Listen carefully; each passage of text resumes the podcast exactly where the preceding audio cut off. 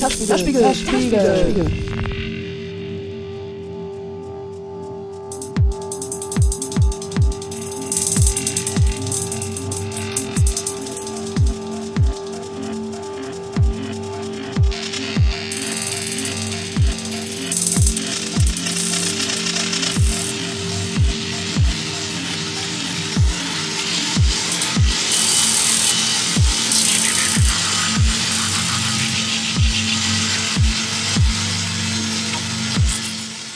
Achten Teil der Free Techno-Serie des Zerspiegel unterhalte ich mich mit Kate Hobbs. Sie ist freie Kunst- und Kulturproduzentin sowie Soundsystem-Enthusiastin und seit vielen Jahren in der Free Techno-Szene aktiv, in den letzten Jahren in Berlin. Kate Hobbs ist eine der drei OrganisatorInnen der Soundsystem-Konferenz, die im Berliner Club Mensch Meier stattfand. Der Titel war On the Radical Roots of Rave. Was ist Free Techno?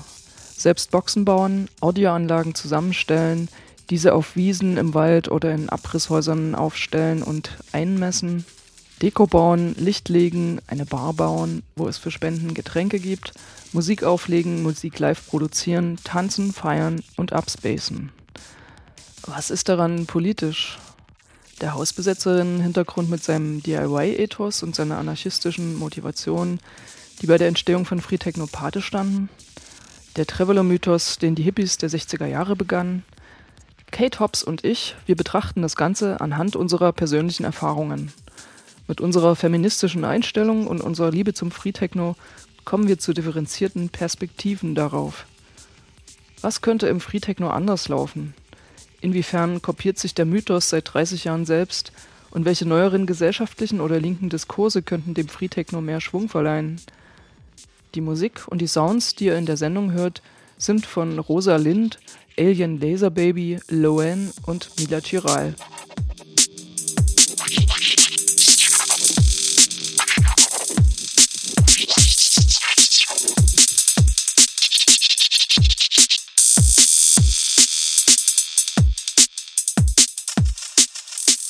Wie bist du denn zum Techno gekommen? Erzähl mal.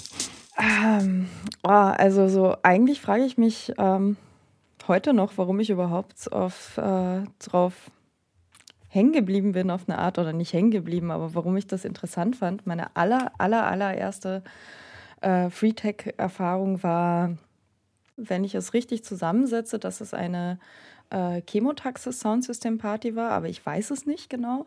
Das waren so die ersten, auch so die ersten so Hardtech-Sets und Acid Techno, die bei mir so richtig hängen geblieben sind.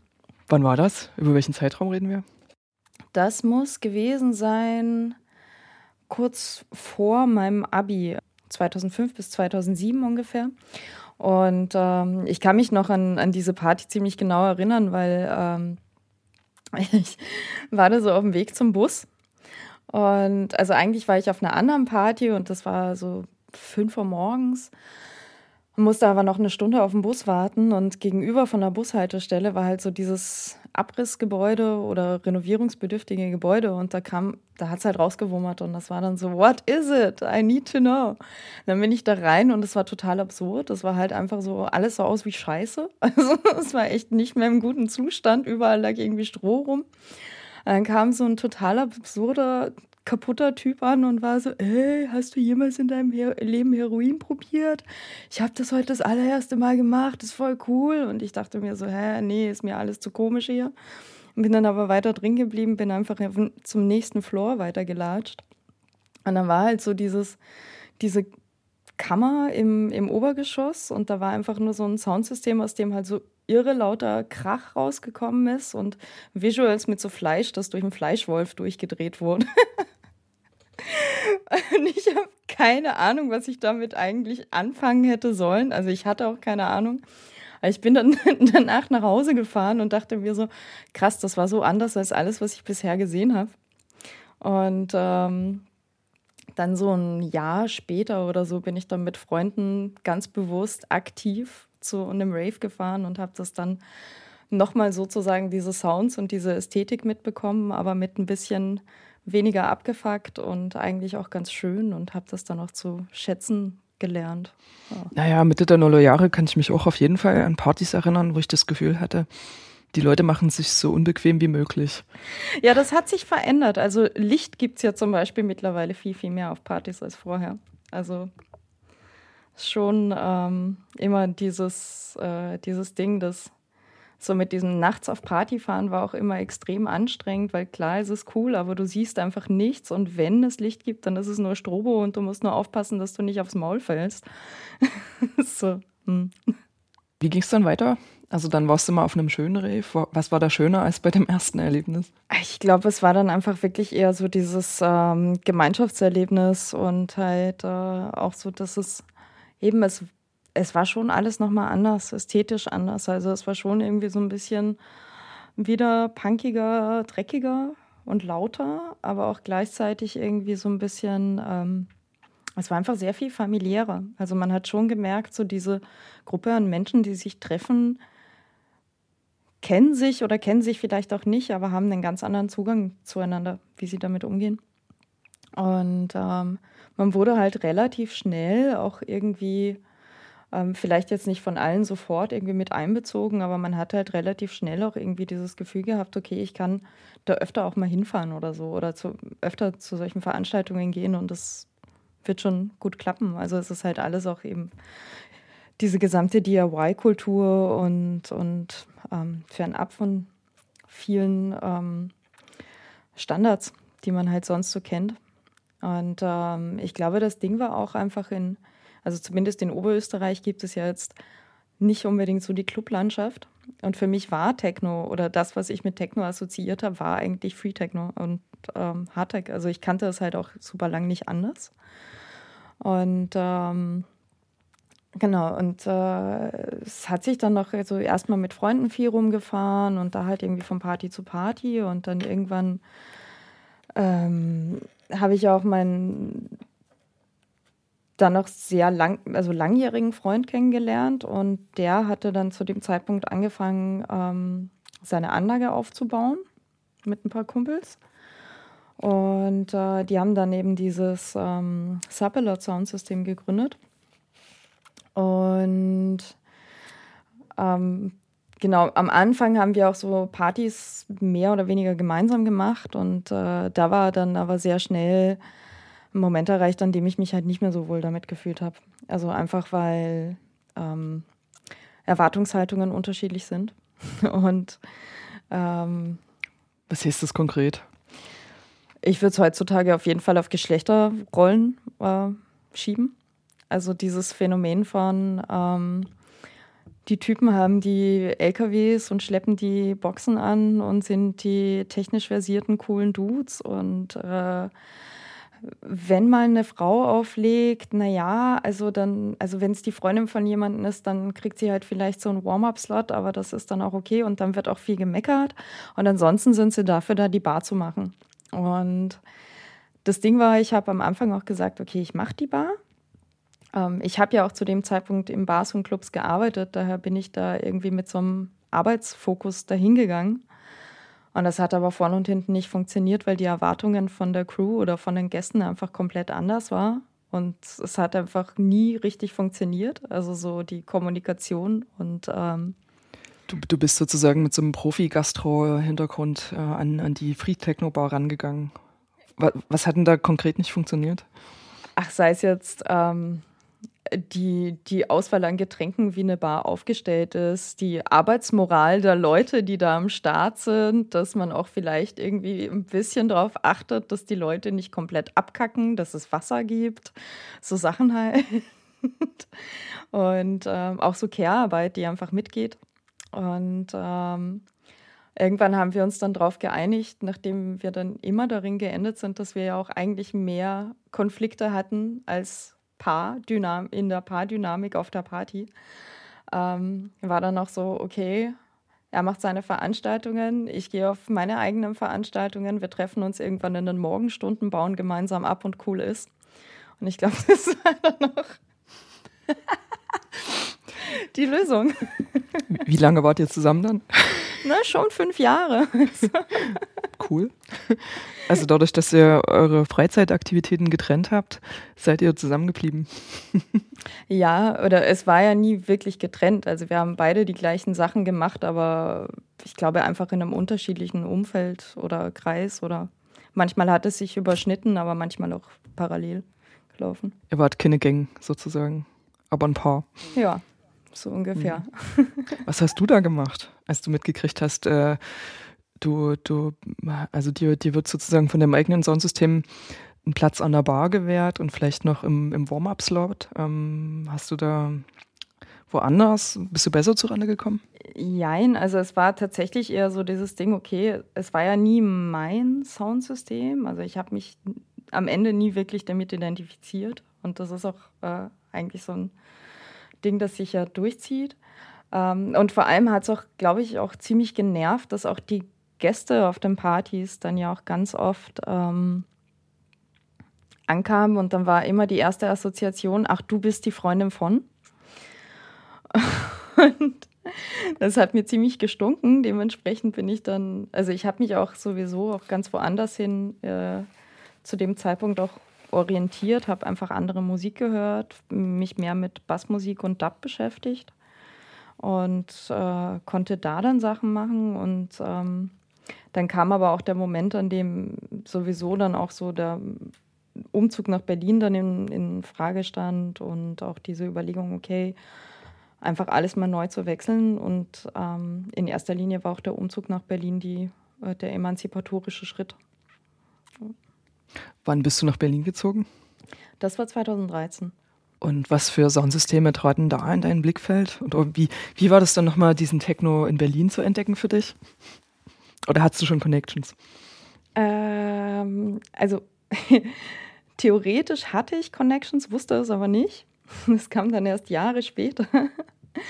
Und ähm, das erste Jahr war auch überhaupt nicht äh, techno-orientiert. Also ich war dann noch so in diesem, ich habe keine Lust auf diese Szene, weil ich so abgegessen war einfach von diesen Vorerfahrungen. Und ähm, dann erst so nach dem ersten Jahr oder so, also erst so 2014, 15 eher, war dann so dieser Moment, dass ich dann ähm, in die Köpi auf so eine Party gegangen bin und kannte da auch niemanden. Es war so dieses so, oh, okay, ich höre mal wieder äh, diese komische Schrammelmusik, weil die Clubs haben mich gelangweilt. Das war irgendwie problematisch. In den Clubs passt der Sound nicht und alles andere habe ich jetzt auch schon durch. Und ah, hm, was macht man da? Und dann bin ich halt so nach meiner Barschicht irgendwann in die Köpi rein, weil ich wusste, da gibt es halt irgendwie eine Freetech-Party, mal gucken. Und es war auch so eine absurde Situation, so in diesen Keller runterzugehen. Und es war so modrig, es riecht nach so komischen ja, chemischen, chemischen Schweiß und ganz viel Rauch und Strom. Aber irgendwie war es einfach, ja, man hat sich zu Hause gefühlt. Also. Du, ähm, und wahrscheinlich auch nach äh, Nebelmaschine. Nebelmaschine und äh, Sonnenaufgang auf dem Dach. Also eigentlich war es schon ziemlich cool, kann man schon sagen. ja, das mit dem chemischen Schweiß.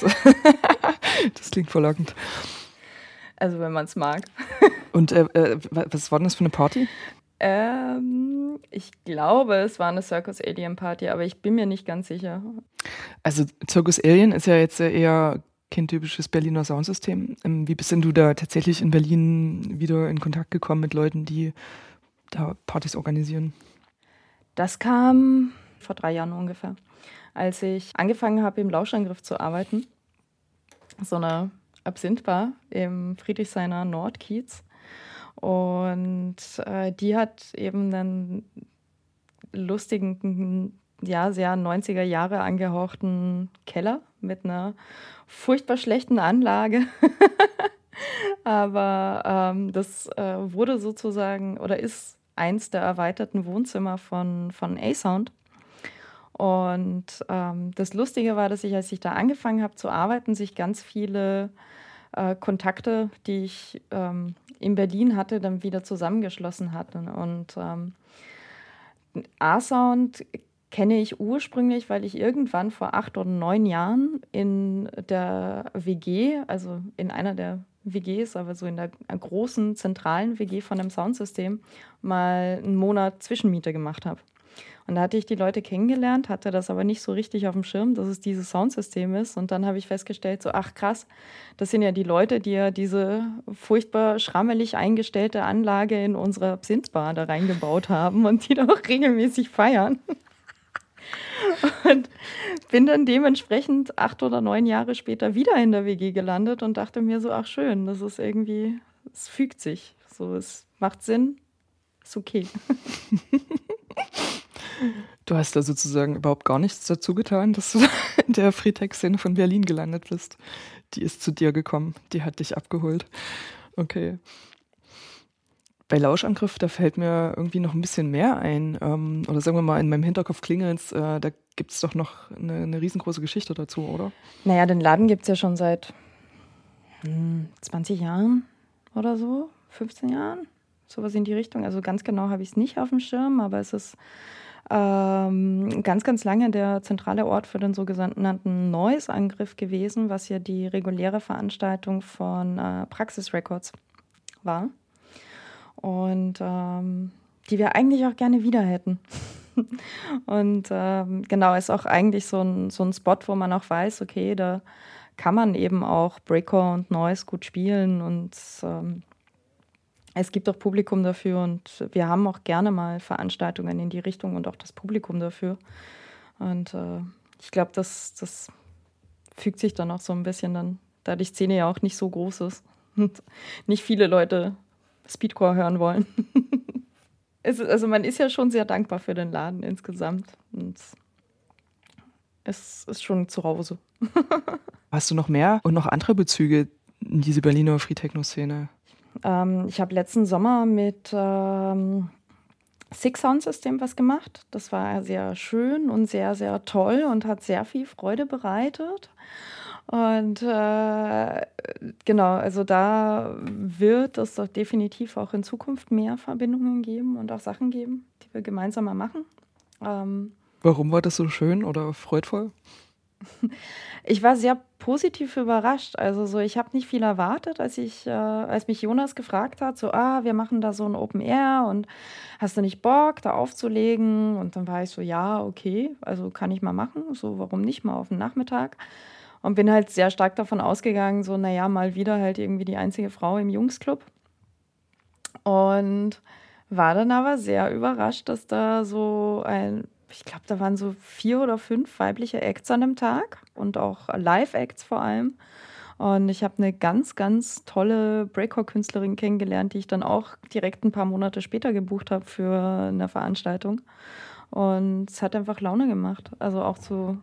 Und äh, die Musik, die gespielt wurde, war auch wirklich gut. Also es war sehr divers. Und äh, ja, ging halt auch so von, von ähm, eher so, so Dub-orientierten Kram über ähm, Ambient Noise, Two-Step Garage, bis hin eben zu Acid und Breakcore. Willst du ein paar Namen sagen von diesen Frauen, die bei der Sick Party waren? Also gespielt haben? Ja, also so ähm, zwei Acts, die ich richtig, richtig gut fand, waren ähm, einerseits Lemtech aus äh, Großbritannien, die ich wirklich witzig fand auch. Und ähm, dann eben die zweite Person, die ich ja dann auch live gebucht habe, war ähm, Eleanor Evans oder eigentlich heißt ihr, ihr ähm, Artist, äh, ihr Künstlerprojekt heißt äh, Alien Laser Baby. Und es geht um ja, äh, mit Lasern auf, äh, auf Bullen schießen und Alien geboten. Der Breco-Act war dann Lemtech, oder? Nee, der Breco war, er war Alien Laser Baby. Genau. Lemtech hat tatsächlich ein interessantes äh, Set, das äh, sehr reggae-lastig angefangen hat, gespielt und dann sich langsam in Richtung so Acid Tribe Tech bewegt hat. Mhm. Über Ragatech nehme ich an. So in die Richtung, genau.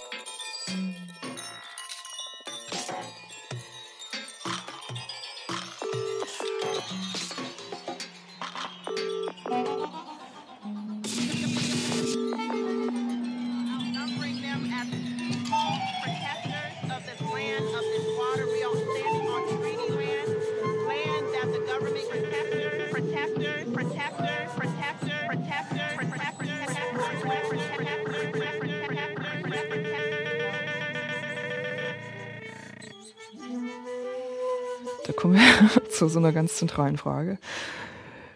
Warum fühlen sich eigentlich so viele aktive Frauen in dieser Free-Techno-Szene gar nicht irgendwelchen konkreten Soundsystemen zugehörig? Solche wie du. also manchmal kann ich es auch nicht wirklich erklären, aber in erster Linie hat es einfach ganz, ganz viel eben mit dieser Rollenzuweisung zu tun und dieser Art und Weise, wie man betrachtet und angesprochen wird. Also es ist schon okay, als weibliche Person auf einer Party zu sein, aber es ist nicht okay, wenn man Ansprüche stellt. Und wenn, dann ist man ja, und wenn, dann ist man einfach in erster Linie eben die Freundin von und das ist dann halt der coole DJ oder der coole Dude, der ja hier äh, diese und jene Endstufen einstellen kann und bla und hast du nicht gesehen und den fettesten LKW hat und ja, also so alles, alles zusammen.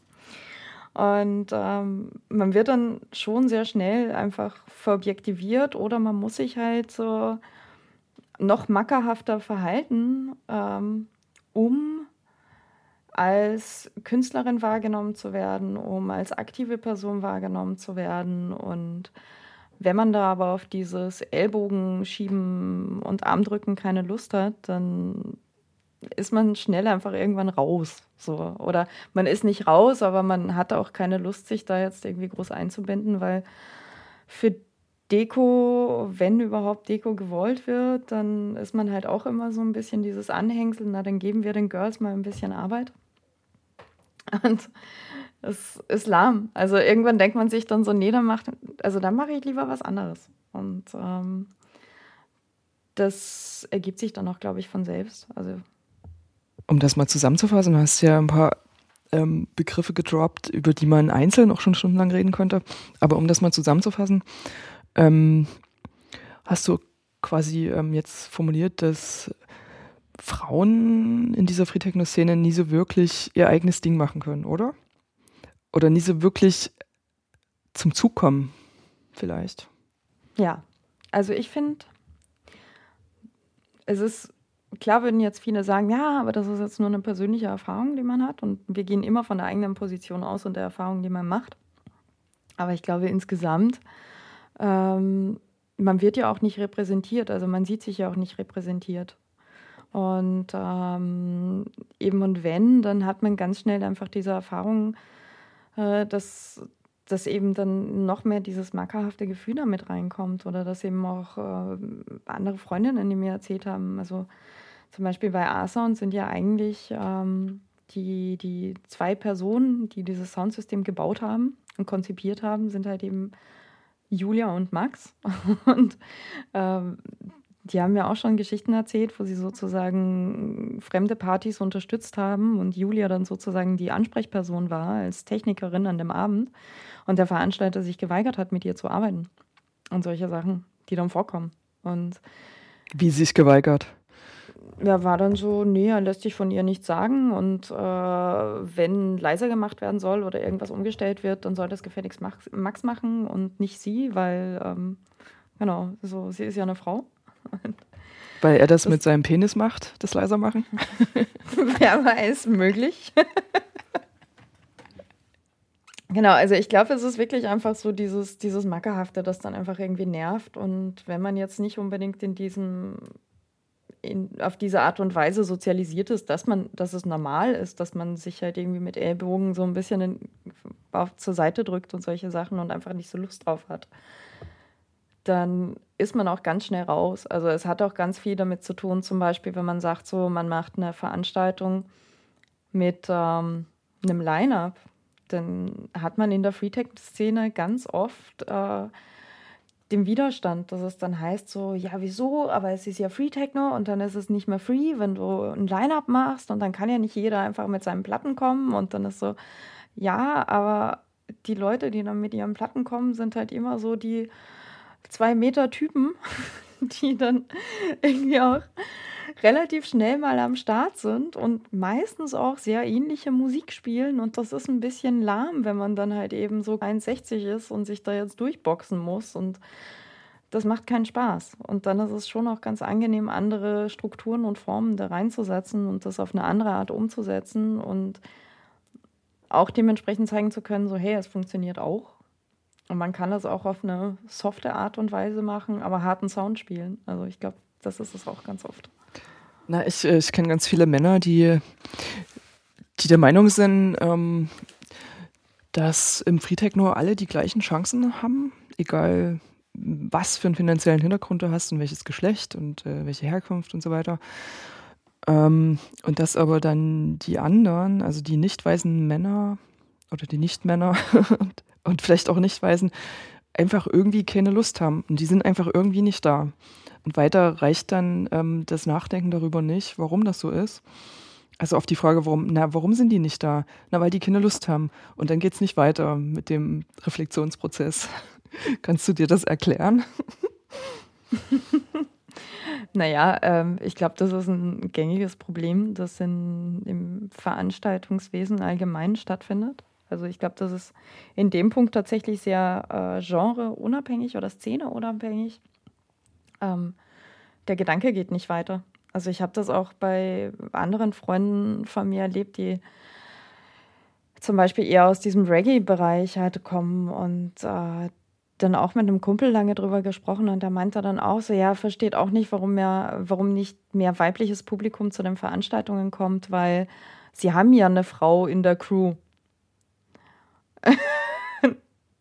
also, naja, also wenn du nur eine Quotenfrau immer auf jede Veranstaltung schleppst und wenn sie mal nicht kann, dann keine Quotenfrau da ist, dann ist es auch nicht für dein Publikum interessant. Das ist halt einfach diese Frage, inwiefern wird es zur Normalität, also zur Normalität dahingehend, dass man diese Quote gar nicht mehr benennen muss. Und solange das nicht passiert, muss man einfach auch äh, tatsächlich VeranstalterInnen ähm, aus allen Ecken immer dazu drängen, dass es ganz, ganz, ganz dringend äh, wichtig ist, dass man Quoten einführt und sich dran hält.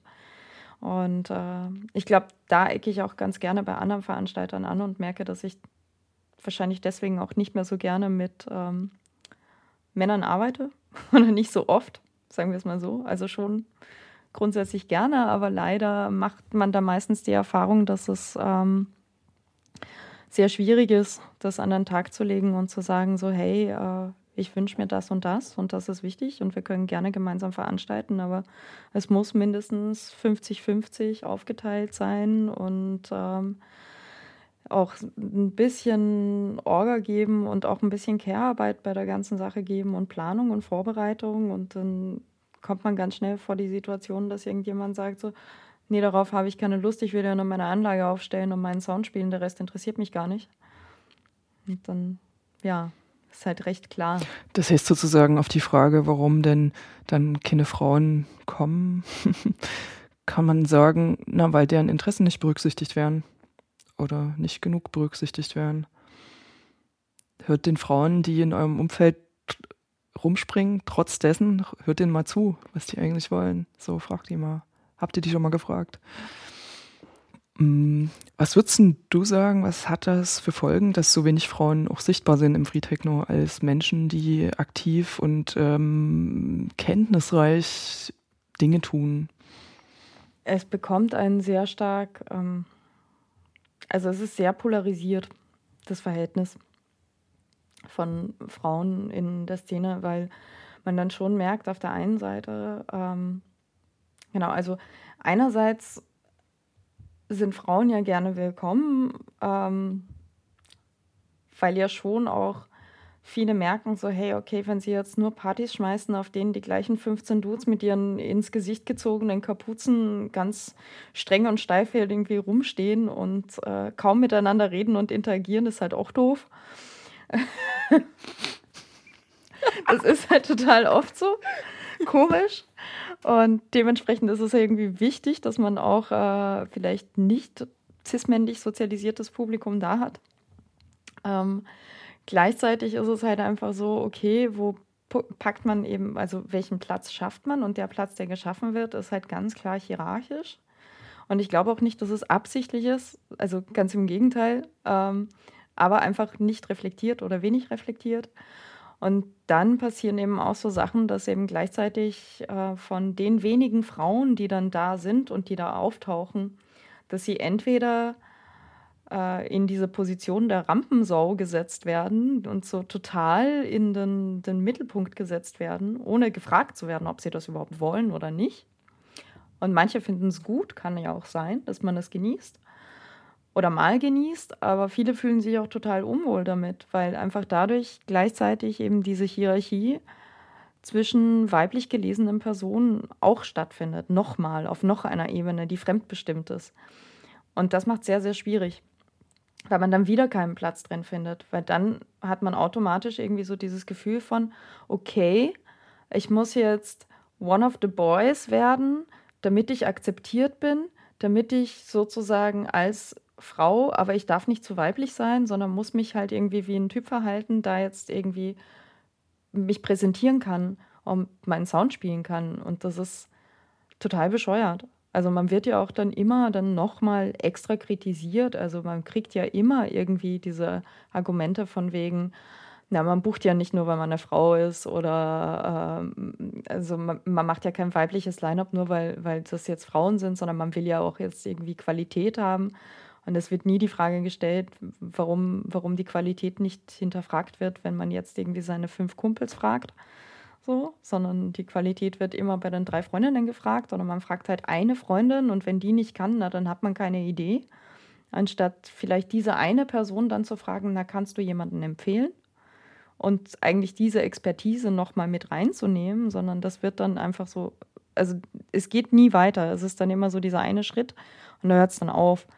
Und gleichzeitig passiert aber auch einfach dieser Moment, dass wenig Solidarität unter einen weiblich sozialisierten Personen untereinander dann stattfindet. Und das ist sehr schade. Weil wenn man sich da mehr gegenseitig empowern würde und mehr mit reinzieht und sagt so, hey, also ich kann ja auch mal wieder bei euch spielen, aber ich würde mir wünschen, die und die Person mitnehmen zu können oder ein Back-to-Back -Back mit der Person zu spielen oder was auch immer, dann würde man schon mal mehr Diversität reinholen. Und kann auch aktiv mehr beitragen. Das ist sicherlich auch mit einer Funktion dessen, was du gerade erwähnt hast, dass Frauen in der Freetechno-Szene, die ähm, gut im, ich sag mal, im Geschäft sind, also auflegen, dass die besonders auf den Putz hauen müssen dafür, um das tun zu können. Also die müssen besonders gut sein und vielleicht auch noch gut aussehen in einer gewissen Weise oder sich zumindest ziemlich makrig ähm, durchsetzen können, also sehr überzeugt sein von ihrem Wert und dem Wert dessen, was sie tun. Und das auch noch verbalisieren können und das auch laut verbalisieren können. Sind das alles Dinge, die genau diese Solidarität unter Frauen verhindern? Was denkst du? Oder ist es was anderes? Was verhindert die Solidarität? Möglich. Also ich kann mir schon vorstellen, dass es Dynamiken sind, die einfach äh, zu, aufeinander folgen und die dementsprechend einfach solche Situationen hervorrufen. Also auch so Position, man wird auf einmal in eine Position gesetzt, die man ja sich auf der einen Seite erkämpft hat, aber die man sich, die einem nicht von Grund auf zugesprochen wird, so hey, du legst gut auf oder du spielst ein cooles Live-Set oder du produzierst geilen Sound und das ist halt cool und deswegen wollen wir dich da haben, sondern das ist so, also du bist ja auch eine Ausnahme und deswegen darfst du das jetzt. Und das ist eine Art der Kommunikation, die einen auf der einen Seite zwar schon auf ein Podest stellt, aber auf ein sehr wackeliges. Und da bewegt man sich nicht gerne, weil man ja nicht runterfallen will. Und sobald man andere Frauen mit ins Spiel bringt, ist man eben nicht mehr der einzige bunte Hund und deswegen auch nicht mehr so interessant. Das ist wahrscheinlich genau das Hindernis, oder? ähm, ja, also ich würde da total mitgehen. Denke ich auch. Ähm, ich glaube, da gibt es auch eine Untersuchung von irgendwem dazu ähm, ist, ist dieses Phänomen, die einzige Frau zu sein, nicht zwangsläufig gepaart mit, mit solidarischem Verhalten. Also auch wenn man, ähm, gerade weil man sich eben diesen Zugang so hart erkämpft hat als Frau in, in dieser Männerdomäne, ähm, ist es für, für solche Frauen auch manchmal schwer, es anderen Frauen leichter zu machen, weil die es dann leichter haben als man selbst. Und das ist nicht, nicht motivierend für Solidarität. Das ist manchmal so. Die Frage ist, was kann man machen, damit es ähm, sich lohnt, solidarisch unter Frauen zu sein? Also für mich ist es klar, solidarisch mit anderen Frauen zu sein und ich habe auch großes Interesse daran, dass da mehr Frauen auch auflegen und für mich ist es tatsächlich auch eine Motivation, überhaupt aufzulegen, dass nämlich andere Frauen sehen, dass auch Frauen auflegen können in der Szene und dass die auch harte Musik auflegen können und dass das eben auch nicht unweiblich deswegen ist, nur weil die Musik hart ist. Aber jetzt nehme ich die Antwort dir vorweg. Eigene Strukturen aufbauen. Ganz, ganz, also es ist einfach ganz, ganz, ganz viel Arbeit und ähm, das heißt ja jetzt nicht unbedingt, dass man jetzt ähm, ein eigenes Soundsystem braucht. Natürlich wäre es schön, also weil es einfach ähm, eben diesen Symbolwert hat, der einfach sehr hilfreich ist. Ähm, aber ich glaube, insgesamt ist es einfach äh, wirklich viel Strukturen aufbauen und teilen und auch sich gegenseitig supporten, sich gegenseitig Sachen vorspielen, gemeinsam rumhängen und gemeinsam auch, also auch darauf beharren. So, wenn man eben, wenn man gefragt wird zum Auflegen, warum auch nicht einfach mal sagen, so, hey, weißt du was, ähm, bevor ich da jetzt anderthalb Stunden alleine spiele, gib uns doch zwei Stunden und ich nehme eine zweite Person mit und wir teilen uns das. Und dann hat man einfach auch den Raum schon mal geteilt und man hat aber auch eine Person mehr dabei. So, und das kann man in ganz vielen Bereichen auch machen oder sich auch ähm, technische Sachen erklären gegenseitig und auch keine Scheu dafür haben. Also es gibt ja oft Personen, die dann fragen, so kannst du mir mal Auflegen zeigen. Und selbst wenn man sich vielleicht technisch nicht so fit fühlt, aber man kann auf jeden Fall erklären, was wie funktioniert und welche Kabel es gibt. Und damit hat man der Person vielleicht schon sehr viel weitergeholfen. Lass uns mal zusammen jetzt überlegen, was ähm, noch niedrigschwellige Empowerment-Dinge sein können im Free. Also du hast gesagt, zusammen rumhängen ist schon mal ganz wichtig. Da wäre ich jetzt erstmal gar nie drauf gekommen. Aber zusammen rumhängen ähm, scheint mir tatsächlich irgendwie das, das, das Leichteste zu sein, was Frau Sternchen machen kann, oder? Ja. Weil über diese ähm, informellen Kontakte ergeben sich ja auch ganz viele Zusammenhänge, die dann eben auch relevant sein können fürs Auflegen und für technische Dinge. Also das ist so echt irgendwie total viel die Grundlage, auch für Soundsysteme. Das sind irgendwelche Leute, die sind miteinander befreundet. Und weil die miteinander befreundet sind, machen die gern Dinge in ihrer Freizeit zusammen. Ne? Also sich zu kennen ist schon erstmal voll die Grundlage für alles Weitere.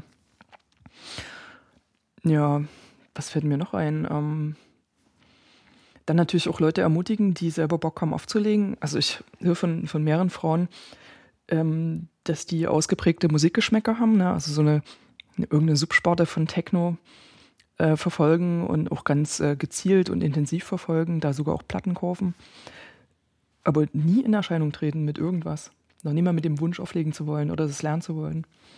Also dort, die Leute, ähm, da kann man auf jeden Fall ansetzen und sagen, na ey, da, lass uns mal mehr zusammen rumhängen, lass uns mal vor Plattenspielern zusammen rumhängen oder vor irgendwelchen anderen Techniksachen. Ähm, und ich weiß auch, dass ähm, Frauen, die meinetwegen ähm, irgendeinen Partner haben, der auflegt oder der da super intensiv involviert ist, dass die das von dem nicht lernen wollen. Also selbst Frauen, die über eine Paarbeziehung krass angebunden sind an irgendwelche Soundsysteme, ähm, machen dort eine Trennung für sich. Das heißt also, Frauen, von denen man denkt, dass die ja eigentlich alle Zugänge hätten, ähm, auch die einbeziehen. Also auch, es wäre auch wichtig, die einzubeziehen, weil die eben aus Partnerschaftsgründen, wie du am Anfang so schön erzählt hast, dass du da ähm, die, die, deine Free-Techno-Aktivität von der Free-Techno-Aktivität deines Freundes getrennt hast, das scheint irgendwie aus irgendeinem komischen Grund ein ganz wichtiges Prinzip zu sein um ähm, sich zu empowern als Frau. Hm. Fällt dir noch was ein? Mm, ich glaube, das ist auch eigentlich in erster Linie das, weil dann kann man ja auch für sich dann sozusagen, also wenn man sich stärker formiert, was einfach durch erstmal Kontakt miteinander aufnehmen und aufeinander zugehen einfach passiert, auch auf so diesen ganz einfachen so, hey, ähm, man macht was auch immer miteinander. Also so, es ist ja auch völlig egal, ob man sich jetzt irgendwie äh, ne, das Klischeebild wäre ja, man lackiert sich gegenseitig die Zehennägel und macht sich die Haare und hört dabei irgendwie Happy Hardcore. Okay, wenn man Bock drauf hat, warum nicht so, ne? Man kann aber auch genauso gut halt eben sagen so, hey, äh, lass uns heute irgendwie was schreinern oder sonst irgendwas machen oder Motoren auseinandernehmen. Mein Gott, also es ist wirklich viel so dieses ganz viel Skillsharing. Und ich glaube, dass, äh, also das ist tatsächlich etwas, wo die Clubkultur, also so, so Techno mit CH, einfach ein bisschen weiter vorangeschritten ist. Also wo man einfach merkt, so hey, dank Netzwerken wie eben Female Pressure und dem, was daraus resultiert, irgendwie Prism, Meetup Berlin, also zumindest in Berlin sind das halt so Gruppen, mit denen ich zu tun hatte, oder ähm, einem Dice Festival oder ähm, dem Spoon DJ Workshop, wenn man in, in ein Umfeld kommt, in dem auf einmal also und ne, es ist halt nicht ausschließend im Sinne von, man will da jetzt keine Cis-Männer drin haben, weil sie Cis-Männer sind, sondern weil es in dem Moment einfach mal nicht ihr Raum ist. Weil den haben sie ja jeden Tag und sie können das einen Nachmittag, einen Abend auch mal ähm, über sich ergehen lassen, dass sie da mal nicht hin können aber sich einfach diesen Raum zu geben und auf einmal dieses ganz andere Feedback zu kriegen. Und das ist ein ganz anderes Feedback, das man kriegt. Man wird halt nicht auf einmal mit so, ja, du legst ganz gut auf, aber du könntest hier mal bei dem Mixen da und daran üben. Ähm, sondern oder beziehungsweise üb mal ein bisschen mehr, sondern man kriegt halt vielleicht ein, hey, ich habe gemerkt, da und da hast du vielleicht ein bisschen ähm, Unsicherheiten drin, ich kann dir einen Trick zeigen. Das ist eine andere Art, jemanden anzusprechen und es ist eine ganz andere Art, dann im Nachhinein für die Person Sachen auch auszuprobieren und auch zu machen und auch aufzutreten. Extrem guter Tipp auch für, für Männer unter sich. Aber apropos äh, Skillsharing, was du vorhin erwähnt hast, du hast von Zehennägel und Motoren gesprochen. Ähm, ich denke auch, dass ein Skillsharing außerhalb dieser typischen Free-Techno-Aktivitäten auch eine ganz wichtige Rolle spielen kann.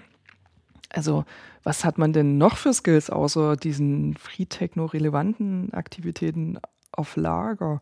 Also, das, äh, es, es geht einfach um Anerkennung und Selbstbewusstsein, was wiederum durch Anerkennung ähm, sich ähm, stärkt und schärft. Also, Anerkennung halte ich für ein ganz zentrales Moment in, in diesen Dingen. Also, wenn es um Emanzipation geht. Ähm, und zwar in alle Richtungen. Und ähm, das fällt aber auch nicht vom Himmel. Also es ist natürlich eine, eine Sache, ähm, da, da wäre schon ganz gut, wenn man irgendwas macht und das äh, aber über diese Anerkennung der anderen ausbaut. Mir fällt dann noch was anderes ein, und zwar Sichtbarkeit. Die Frage ist, ähm, wie kann eine feministische Organisierung in dieser Free Techno-Szene aussehen, die, ähm, ich sag mal, ähm, überregional und schlagkräftig ist. So. Also du hast selber schon gesagt, naja, so ein, so ein eigenes Soundsystem ist nicht schlecht, aber ist jetzt vielleicht auch nie das aller, aller naheliegendste, weil da eben auch viel Geld äh, dazu gehört und also wirklich ein, ein sehr hartnäckiges Dranbleiben. Ähm, und bis dahin gibt es bestimmt noch viel mehr, also mehrere Stufen, ähm, ähm, die sozusagen graduell äh, darauf hinführen. So. Und die Frage ist, was könnte das alles sein? Fällt dir da was ein? Hm, ich glaube, also was halt definitiv wichtig ist, ist einfach, dass man je nachdem, wie viele Personen, also zumindest bei denen, die veranstalten oder Veranstaltungen organisieren, ähm, sich da auch äh, wirklich gegenseitig und vor allem lokal zu supporten. Also was heißt lokal? Ähm, eben schon ähm, interregional, aber man muss halt also eben auch ein bisschen anders auch zu bucken. Also man kann auch gerne irgendwie mal äh, Personen holen aus nahegelegenen Städten, die sich dann total einen Ast abfreuen.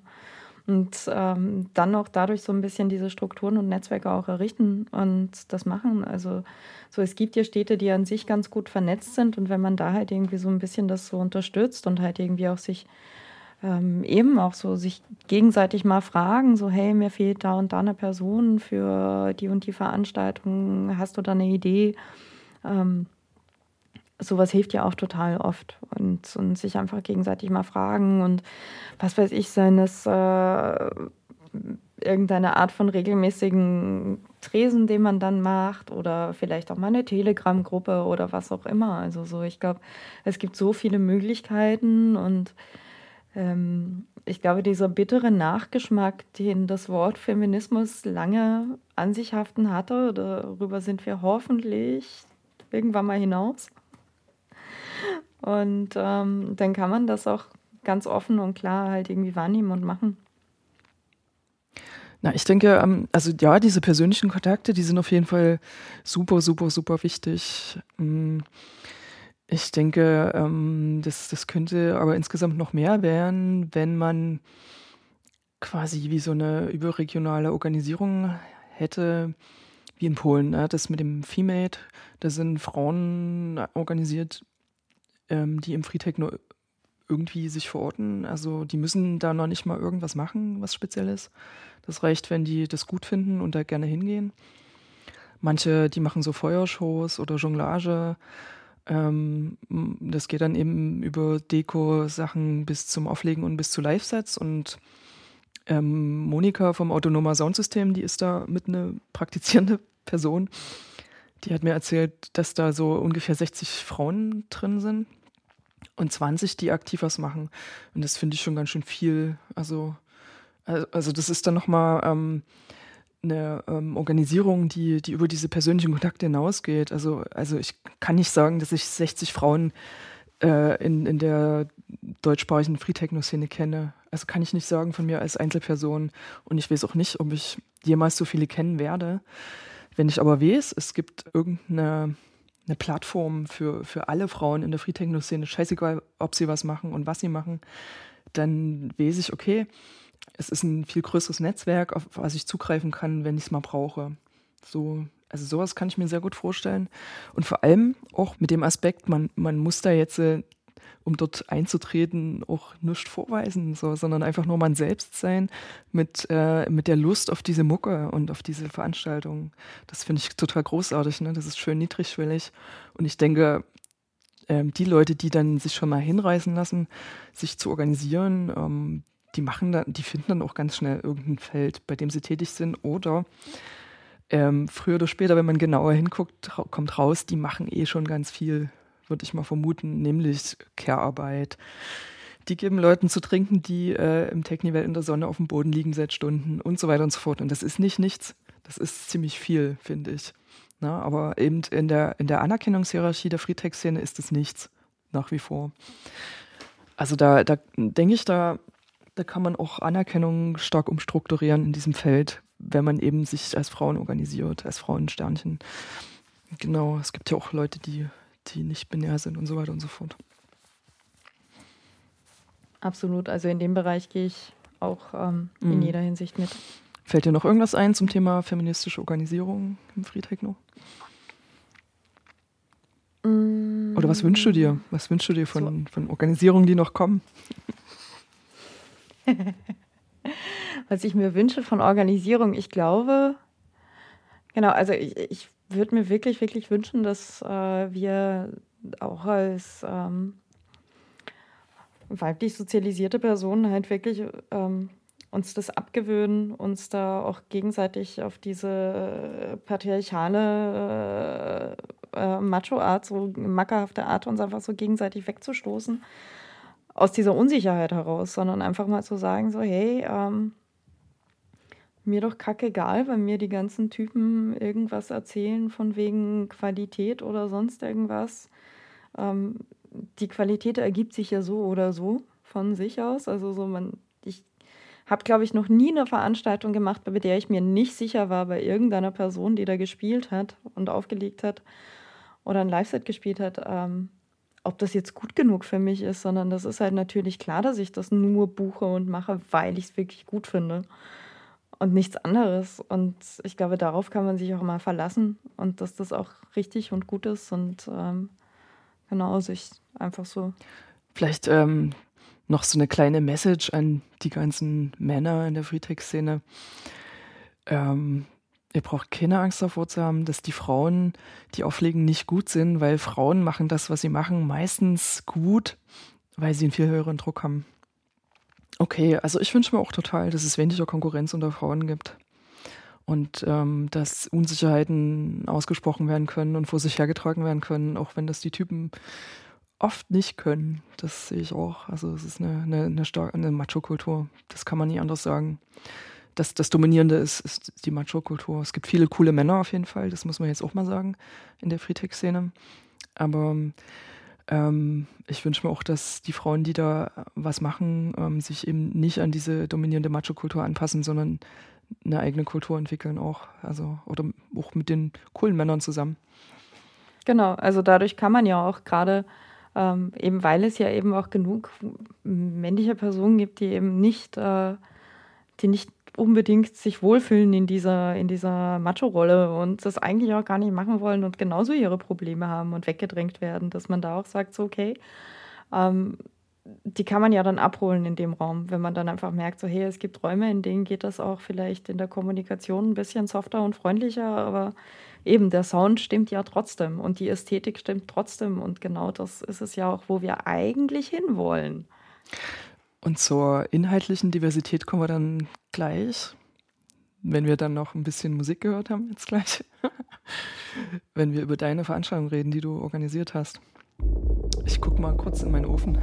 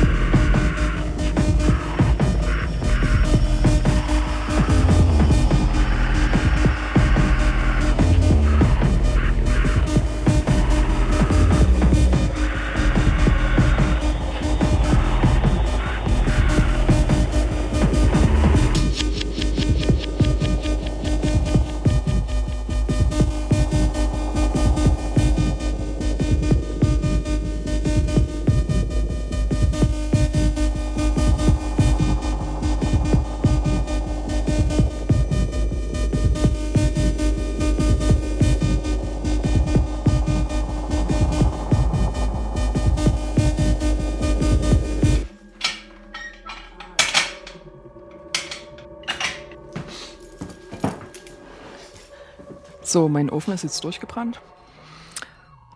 Eugenia, was sind denn deine Skills jenseits von Free Techno? Also du, ähm, du machst ja jetzt nicht nur irgendwas mit Techno und so, sondern du bist ja auch noch sonst ähm, aktiv am Start mit ganz vielen anderen Sachen. Hui. ich glaube, das ist äh, genau dieses Ding, so die Skills. Ähm, ich habe neulich in einem Seminar was ganz Tolles gelernt. Und zwar, weil ich ja, also jetzt abseits von, von weiblicher Sozialisierung, ja auch einen Migrationshintergrund habe irgendwo. Und ähm, da habe ich gelernt, dass äh, eine Sache, die, die man sozusagen Leute, die zwischen verschiedenen, also in verschiedenen kulturellen Kontexten aufwachsen, ja ähm, eine Art von, von Authentizitätsfähigkeit haben, wenn sie zwischen den Bereichen wechseln. Und ähm, ich glaube, das ist halt was, das ich so bewusst nie betrachtet habe, aber das sehr hilfreich ist, um, um sozusagen für sich benennen zu können, so ja, ähm, ich kann veranstalten, ich kann Party machen, ich kann das und das und äh, ich bin auch Akademikerin, obwohl ich nie in dem Bereich gearbeitet habe, aber ich habe ja einen Abschluss und habe da auch meine Skills drin und ähm, man kann ja auch Sachen teilen, man kann auch irgendwie Erfahrungen teilen und auch ähm, Wissen jeglicher Art immer weitergeben. Kommunikationsskills. Erzähl mal, was du studiert hast. Na, angefangen habe ich ja mit äh, Philosophie und Kunstwissenschaften und habe dann meinen Master in visuelle und Medienanthropologie gemacht. Und habe dann meinen Abschluss auch zum, zum Thema Widerstandsbewegungen gemacht und in dem Fall war das eine Videoinstallation zum G7-Gipfel, was ja ganz, ganz ein anderes Thema ist.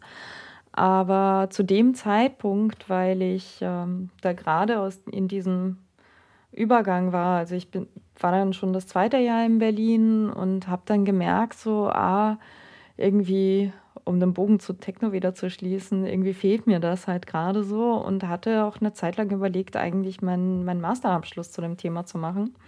Und äh, mit Freunden, von denen ich wusste, dass sie mit dem Soundsystem jedes Jahr von Österreich nach Marokko und teilweise weiter in den Süden fahren, auch mit denen mitzufahren und das mitzubegleiten. Habe es dann aber aus ähm, der persönlichen Nähe zu den Leuten einfach nicht gemacht, weil das sich für mich nicht so gut angefühlt hat, mit äh, Kameras zu arbeiten in dem Kontext. Und ähm, habe dann danach angefangen oder während, während dem Studium schon angefangen, auch Radio zu machen und habe dann irgendwie mehr und mehr festgestellt, so eigentlich habe ich schon noch Lust, irgendwie mehr mit Sound zu arbeiten, weil bei Videoarbeiten, wenn man da alleine ist, es ist einfach unglaublich schwierig, Gesundheit. es ist unglaublich schwierig, beides gleichzeitig zu machen, also sowohl Bild als auch Ton irgendwie gleichzeitig zu koordinieren. Und ich mag das Medium Radio einfach sehr gerne. Es ist sehr direkt, es ist super einfach, also einfach unter Anführungszeichen von so, du hast einen Kanal und der ist einfach da. Und ähm, du guckst halt, dass dein Ton gleichmäßig ist. das ist aber auch, ähm, also das ist genug Aufwand und das Ergebnis ist aber viel befriedigender als irgendwie 80.000 Stunden gefühlt in ein Video, in einen Film reinzustecken und eins von beiden verkackt man, weil man einfach nicht alle Sinne gleichzeitig ähm, am Laufen haben kann. Und wenn das Leute können, dann ist das echt, dann sind das, glaube ich, super Menschen. Also ich finde das richtig krass. So, ähm, genau, und, und eigentlich war dann auch so ab einem gewissen Zeitpunkt, weil ich ja in Berlin dann trotzdem auch so das Problem hatte, am Anfang so, ich habe schnell Leute kennengelernt, die auch coolen Sound machen und die auch irgendwie viele Veranstaltungen machen, aber dann dadurch, dass es meistens ja auch Jungs waren am Anfang und dann war das halt immer so, man ist so immer die Randfigur und man hat da nie wirklich Raum und habe dann irgendwann angefangen, eigene Veranstaltungen zu machen. Und ich glaube, da ist dann so ein bisschen der Knopf aufgegangen auch so ähm, durch dieses eigene Veranstaltungen machen und sich irgendwie Freundinnen mit ins Boot zu holen und äh, Netzwerke abzuklappern, die auch ähm, von diversen anderen Female- und Non-Binary-Gruppen und Netzwerken mal waren. Und äh, diese Struktur zu errichten, hat einfach wahnsinnig geholfen.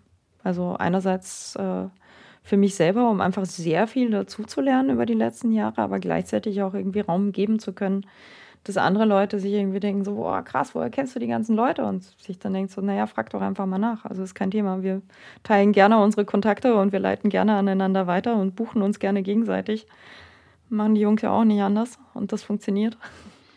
Ja, Raum geben ist ein total tolles Stichwort. Also Raum nehmen und Raum geben können. Ähm, ja.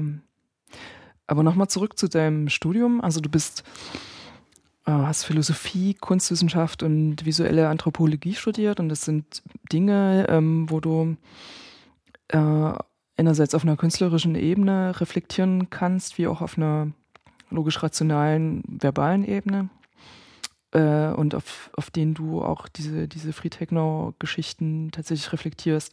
Also auch wenn du jetzt sagst, ähm, du hast da in diesem Feld noch nicht gearbeitet bisher, aber ähm, die Expertise, die du generierst, wenn du dich äh, mit Freetechno beschäftigst, über diese Schienen, die du studiert hast, ähm, das ist ja jetzt ähm, trotzdem professionell, weil du eben das studiert hast. Das ist ja jetzt nicht nichts. Oder nicht, deswegen nicht unprofessionell, nur weil es eben nicht ähm, in einem Angestelltenverhältnis passiert und vergütet wird oder so. Ne? Das muss man einfach mal auch sagen. Da wird man ganz verlegen. Ähm, äh, bestimmt. Also ich, ich glaube, es war, äh, es hat sich beides sehr gegenseitig bedingt, weil auf der einen Seite hat das einfach auch geholfen. Oder für mich persönlich war es einfach in dem Moment wahnsinnig gut zu merken, ich kann über diesen akademischen Zugang mich wieder einer Szene zuwenden, von der ich mich eigentlich abgewandt habe, weil ich mich, weil ich keinen Platz dort hatte. Und jetzt bin ich sozusagen immer noch zwar ein bisschen in dieser beobachtenden Position und nenne mich da auch gerne mal Technotouristin, weil ich sozusagen, ähm, also wenn ich aktiv bin, dann bei eigenen Veranstaltungen oder in eigenen Netzwerken. Ähm, aber jetzt wenig, sagen wir mal, in dem größeren Party-Kontext jetzt unbedingt immer gefragt werde. Gleichzeitig aber ähm, kann ich eben diesen Zugang für mich finden, um mich auch nicht persönlich emotional zu sehr runterziehen zu lassen, weil es zehrt ja auch an einem, wenn man keinen Platz wirklich hat. Und dann findet man halt irgendwie so diese Möglichkeit, da rein und rausgehen zu können und auch andere Fragen stellen zu können. Das ist im Prinzip ähm, so wie, du hast ja noch eine weitere Bastion geschaffen, die ähm, völlig unabhängig von den Anerkennungsstrukturen des Free Techno funktioniert und auch völlig unabhängig von den Hierarchien des Free Techno, von der aus du einen sicheren Stand hast und wieder mit diesem Free Techno ähm, in Verbindung gehst. Und zwischen diese Bastion, diese intellektuellen Bastion und dem Free Techno ein, ein komplett äh, riesengroßes Feld nochmal aufbaust und erschließt, was der Free Techno aus sich selbst nicht generieren könnte und würde. Weil die Männer oder die, die federführenden Personen da gar keine Notwendigkeit dazu haben, weil die mit ihren Soundsystemen beschäftigt sind und, und so weiter und so fort. Und ihren dicken Kahn, oder? Könnte man das so sagen? Ich glaube, es ist gar nicht so sehr die Frage der Notwendigkeit, sondern ob man da überhaupt den Raum und die Zeit hat, das zu sehen. Also das ist ja im, im aktivistischen Kontext, ob es jetzt irgendwie Refugee-Aktivismus oder Umweltaktivismus ist, äh, genau die gleiche Thematik. Also solange man in der Aktion drin steckt, kommt man nicht raus. Und dann übersieht man viele Dinge oder man betrachtet vieles, was man am Wissen generiert, gar nicht als generiertes Wissen. Ähm, und dafür braucht es halt manchmal auch jemanden, der von außen dran drauf guckt und sagt, so, hey, das ist aber echt wichtig und das ist total spannend. Und also ich denke auch generell, äh, dass ähm, Zusammenhänge, Bewegungen, Gruppen, die es schaffen, einen Fokus auf ihre Outsider zu legen oder auf ihre Randfiguren und deren Aktivitäten ernst zu nehmen, dass die sowieso widerstandsfähiger und innovativer und interessanter sind und bleiben. Generell, ne? Eugenia, du musst uns aber trotzdem nochmal erklären, was diese Authentizitätsfähigkeit ist, von der du vorhin gesprochen hast. Ich glaube, es ist genau dieses Ding, einfach zwischen, äh, zwischen den Ebenen springen zu können und sich bewegen zu können. Einfach zu sagen, so, okay, ich kann ähm, authentisch sein, indem ich einen wissenschaftlichen Text über Free Techno schreibe, genauso wie ich mich aber nicht als die Wissenschaftlerin auf äh, einem komischen, wie auch immer gearteten Rave fühle, sondern wenn ich irgendwie tanzen gehe, dann bin ich tanzen und dann habe ich einfach Spaß an der Musik und an allem anderen, was dazugehört. Und das ist dann überhaupt nicht die Frage. Also das, ähm, das ist, glaube ich, der große Unterschied. Da einfach, dass man schon merkt, so wenn jetzt ähm, viele WissenschaftlerInnen Texte zu wie auch immer gearteten, szenerelevanten Themen schreiben und dann ganz oft eben das auch betonen müssen, dass sie ja Forscherinnen sind und diese Gruppe von außen betrachten. Und ich finde das aber dann immer sehr elitär und eigentlich macht das dann sozusagen diese Szene oder diese Gruppe, für die man sich ja interessiert, trotzdem zu einem untergeordneten Objekt. Und das macht für mich den wesentlichen Unterschied. Einfach auch zu sagen, so, hey, nee, der akademische Diskurs kann woanders stattfinden und muss nicht an der Uni stattfinden. Und umgekehrt muss äh, eine Free Party auch nicht immer von diesem, ähm, von dieser Bildungsscheu ähm, geprägt sein. Das heißt sozusagen, dass du ähm, mit deiner migrantischen Herkunft ähm, viele Dinge, die in deinem Alltagsleben eine wichtige Rolle gespielt haben zu Hause, in der Gesellschaft nicht vorkamen oder nicht reflektiert wurden und du dadurch gezwungen warst äh, zu switchen zwischen verschiedenen Welten und dadurch ähm, gewohnt bist, ähm, in verschiedenen Kategorien zu denken und schnell umzuschalten und Dinge parallel machen zu können, die andere einfach mal nur ganz schwer hinkriegen, weil sie diese Ausgrenzungserfahrung nicht gemacht haben. Kann man das so sagen? Möglich, genau. Also es ist dieses, ähm, dieses halt wechseln. Es ist die Sprache wechseln, den, den, die Art und Weise, wie man sich gegenseitig anspricht, von mir aus auch, wie man sich kleidet, obwohl das eigentlich oft nicht, so, nicht mehr so das Thema ist, aber auch einfach ähm, die Art der Wahrnehmung und sich auch nicht irgendwie verunsichert oder unwohl zu fühlen, wenn man jetzt das Gebiet wechselt. Spannend. Da können wir alle von dir noch ziemlich viel lernen, so.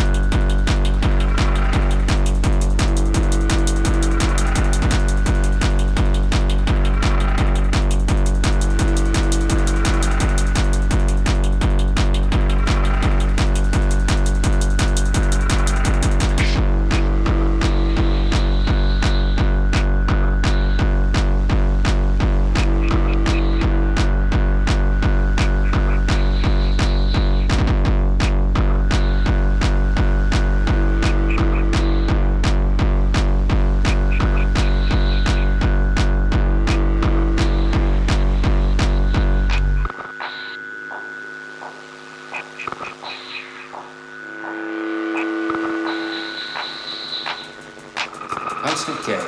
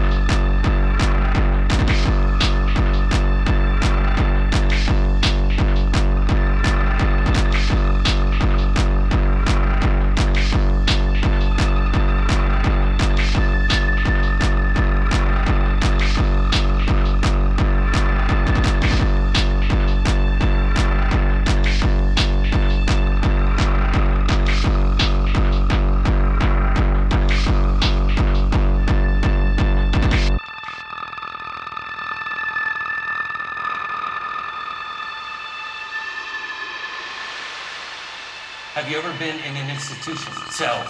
Cells. Do they keep you in a cell? Cells. Cells. When you're not performing your duties, do they keep you in a little box? Cells. Cells. Interlinked.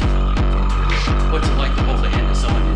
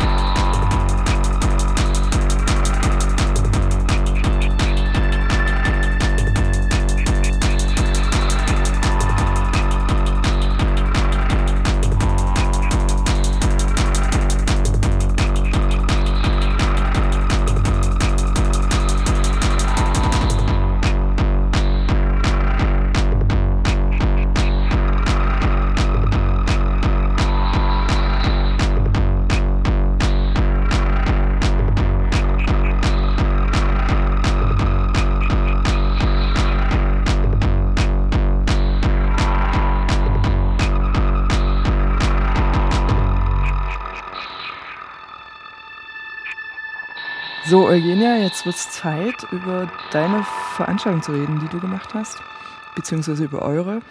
Ihr wart ja mehrere. Ähm, und die äh, offensichtlich ähm, durchschlagendste oder bekannteste, das ist die Soundsystemkonferenz in Mensch-Meyer, die im April 2018 stattgefunden hat. Vielleicht erzählst du einfach mal, ähm, wie fing es an? Also wie kam es denn dazu und wer kam dazu und hat mitgemacht? Ähm, na, angefangen ach, das war ganz witzig. Also wir waren im Vetomat, das ist so ein linker Raum, autonomer, freier Raum in, äh, in Berlin. Und Mark Harrison, der ja einer der Mitbegründer von Spiral Tribe ist, hat dann Siebdruck-Workshop sozusagen. Und macht da offene Werkstatt einmal die Woche. Und eine Freundin von mir hat mir erzählt, weil sie mit ihm ganz gut irgendwie in Kontakt ist und war so, ach komm vorbei, können ja ein bisschen rumhängen, chillen, quatschen und so. Und da habe ich mit, äh, da habe ich dann den Marc auch kennengelernt und habe dann so mit den beiden so gequatscht und irgendwie haben wir Ideen rumgesponnen und dann ging es halt genau darum, irgendwo wo diese, also diesen Begriff der Soundsystemkultur auch als, als Kultur zu betrachten und auch als ähm, und nicht als Subkultur weil sich sozusagen das selbst Raum nimmt, um einfach auch äh, ähm, und, und sich selbst Raum nimmt, um sich selbst zu bestimmen und selbstbestimmt zu handeln und zu sein. Und man einfach ja merkt, so es wird immer ganz viel über Kommerzialisierung geschimpft und dass äh, dieses und jenes Sellout ist, aber gleichzeitig liegt es auch einfach daran, weil man sich selber diesen Wert ja gar nicht gibt. Ähm, und dementsprechend lässt man ja auch zu, als Subkultur immer ein bisschen weniger zu sein und immer ein bisschen schwächer zu sein und dementsprechend ausgebeutet werden zu können. Und da haben wir dann eben rumgesponnen, wie das wäre mit so einer Veranstaltung, die das so ein bisschen in Angriff nimmt und das Thema aufnimmt. Und zunächst waren eben die beiden auch voll mit dabei und haben ähm, mich mit Gesprächen unterstützt, ein Konzept aufzubauen und zu stellen und waren aber in der Umsetzung dann nicht drin. Und ich habe zu dem Zeitpunkt schon mit äh, Josie, ähm, einer meiner beiden Projektpartnerinnen, ähm, öfter mal aufgelegt und wusste einfach schon so, hey, die hat einfach krass viel Erfahrung im Veranstalten, kommt halt eher aus diesem DAP-Bereich, hat aber auch irgendwie coole Netzwerke und ist einfach eine wahnsinnig fitte Person. Und wir sind uns sehr nahe. Ich frage sie mal, ob sie die Kapazitäten hat, mich bei der Realisierung zu unterstützen. Und über das Mensch Meier, in dem ich auch gearbeitet habe, ähm, kam dann Mary dazu. Und Mary ist äh, eine Person, die einfach mein Verständnis von, von Techno und Hardcore kannte. Und das war sehr, also das ist, ist mir selten untergekommen und das war dann irgendwie voll schön, dass wir so zu dritt diese unglaublich lustige Dynamik dann hatten, weil einfach so diese, ähm, wir uns einfach total gefügt haben, weil der Anspruch war ja, eine Veranstaltung zu machen, die genreübergreifend ist, die interdisziplinär ist, die sowohl akademischen Diskurs als auch Party zusammenschließt. Und ähm, auch das Grundkonzept war zu sagen, so hey, wir haben die Schnauze voll von diesen Partys, auf denen es so einen Hauptfloor mit Techno gibt und dann gibt es noch einen zweiten Floor mit alternativer Musik und einen Chillfloor, weil das irgendwie total lahm ist, weil es auch Hierarchien in den Genres herstellt. Wenn es überhaupt einen Chillfloor gibt. Wenn es überhaupt einen Chillfloor gibt, sondern wir machen es so, dass prinzipiell auf jedem Floor alles immer möglich ist und die Leute müssen sich halt bewegen, wenn sie keinen Bock drauf haben. Und dadurch müssen sie miteinander interagieren und die Sinnhaftigkeit der jeweiligen Musik, die auf dem jeweiligen Floor gespielt wird, ergibt sich aus dem inhaltlichen Programm, das davor kommt. ja, war äh, viel, viel Post-its-Arbeit äh, und Rumgeschiebe und Pläne zeichnen, wie man das jetzt aufbaut und macht. Wow.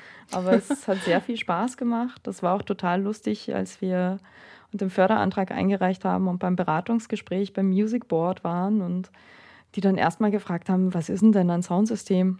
Und, und dann total begeistert waren und meinten so, oh, das ist ja total innovativ und ganz was Neues.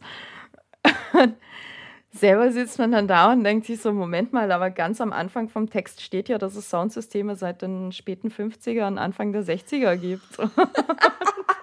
In den 90ern eigentlich total das Hoch hatte. Also es ist jetzt schon so mindestens 50 Jahre alt, ne? Wenn du sagst, dass ihr da in der Orga drei Frauen wart, also die dann tatsächlich angepackt haben, Versteht ihr euch da als einen feministischen Zusammenhang? Ist eine schwierige Frage. Wir haben uns das, glaube ich, selber auch mal gefragt. Also irgendwie wahrscheinlich schon. Es ist für uns Voraussetzung.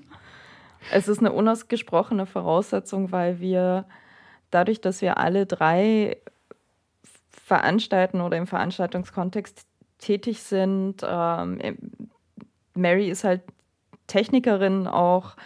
Ähm, dann auch alle drei auflegen und auch äh, teilweise selber produzieren und so Kram, ist halt einfach klar, so wir sind mit diesen strukturellen Sexismen, die uns äh, begegnen, permanent konfrontiert. Und dadurch ist auch dieser Anspruch, den wir auf eine Veranstaltung stellen, wenn wir die selber machen, halt natürlich diese strukturellen Sexismen jetzt nicht zu wiederholen. Und wir haben auch beim Line-Up, das war zwar in erster Linie auf einem Open Call basierend, aber lustigerweise halt äh, beim Line-Up auch festgestellt, so hey, wir hatten eine, ähm, eine Quote von 70 Prozent von Frauen und non-binären Personen und 30 Prozent männlichem Anteil. Und das war einfach total schön, dass man das gar nicht irgendwie behandeln muss und einfordern muss, sondern dass es passiert, weil man weiß, man möchte das einfach so. Der feministische Anspruch ist euch sozusagen vorausgeeilt?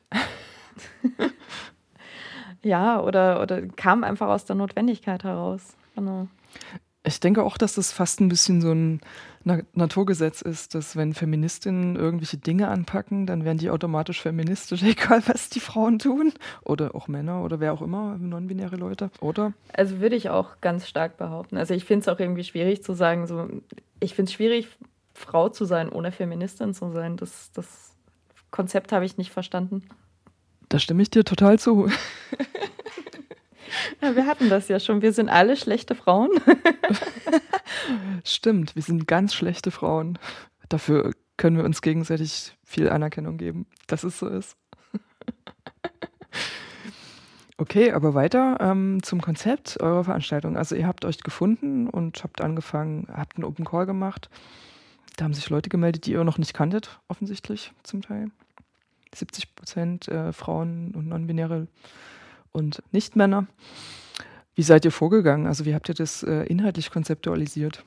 Genau, also eigentlich ging es halt ganz stark darum, dass wir uns eben auf diesen Begriff, Begriff der Soundsystemkultur erstmal ähm, verständigt haben und auch dieses Konzept geschrieben haben, was uns jetzt eigentlich so ähm, grundsätzlich wichtig ist und dass wir das eigentlich als ein allumfassendes ähm, Kultur, also es ist eine allumfassende Kultur, die ganz viele Aspekte hat, der Eigenproduktion, der eigenen Ästhetik, ähm, unterschiedlicher Musik und Formen davon und natürlich auch auf einer gewissen Art auch eine soziale und eben eine soziale Komponente hat und was für uns einfach wichtig war in dem Bereich und worauf wir eigentlich aufgebaut haben, war der Punkt des ähm, der Aktivität und dass wir die Besucherinnen nicht einfach nur als passive Konsumentinnen ähm, einladen möchten, sondern dass auch immer was passiert und dass vor allem einfach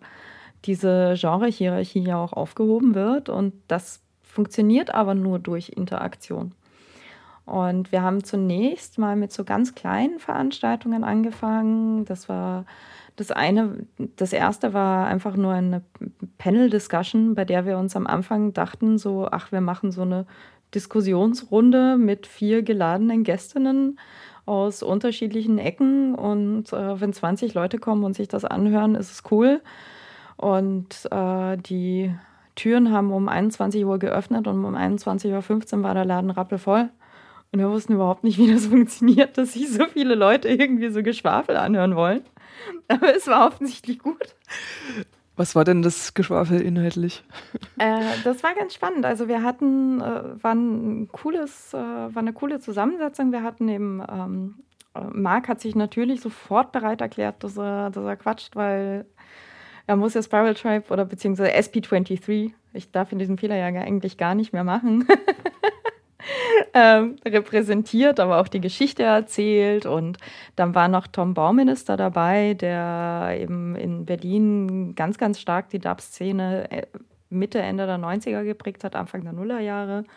Und ähm, One Woman Army in Dub aus Kroatien, die dann auch so ein bisschen so die, die kroatische Szene auch äh, beschrieben und bezeichnet hat und da erzählt hat und äh, Zoe äh, Mindgrind von Splattercore, um auch nochmal so diese ganz andere Komponente mit reinzuholen und die erste Frage war halt einfach, wie seid ihr zur Soundsystemkultur überhaupt gekommen? Was war da euer Zugang dazu? Und ähm, dann hat sich das weiterentwickelt zu, welche Perspektiven könnte man noch haben?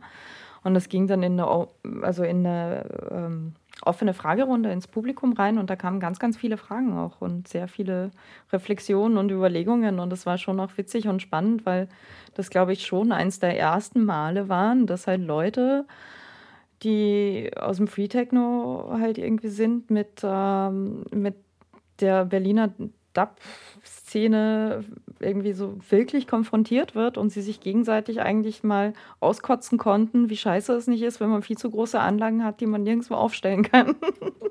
und dass wir ja eigentlich alle das gleiche Leid teilen. Hm, ja, so ist es. Luxusprobleme. Was macht man da und wie geht man vor? Naja. Wobei ich annehme, dass ganz viele Free-Techno-Leute ähm, gar nicht wissen, dass es auch noch eine Dub-Soundsystem-Szene gibt. Vermute ich mal. Oder dass es zumindest für, für viele nicht so im Vordergrund ist. Ja, oder dass es zumindest nicht zwingendermaßen mit äh, Sonnenschein und Bob Marley zu tun hat.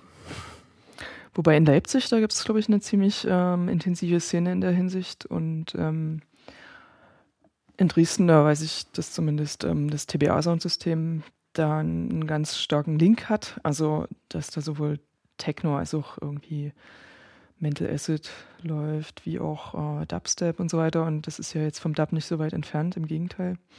Also da, da ist sozusagen innerhalb eines Soundsystems auf jeden Fall ähm, ein, ein gewisser, eine gewisse Genrevielfalt vorhanden.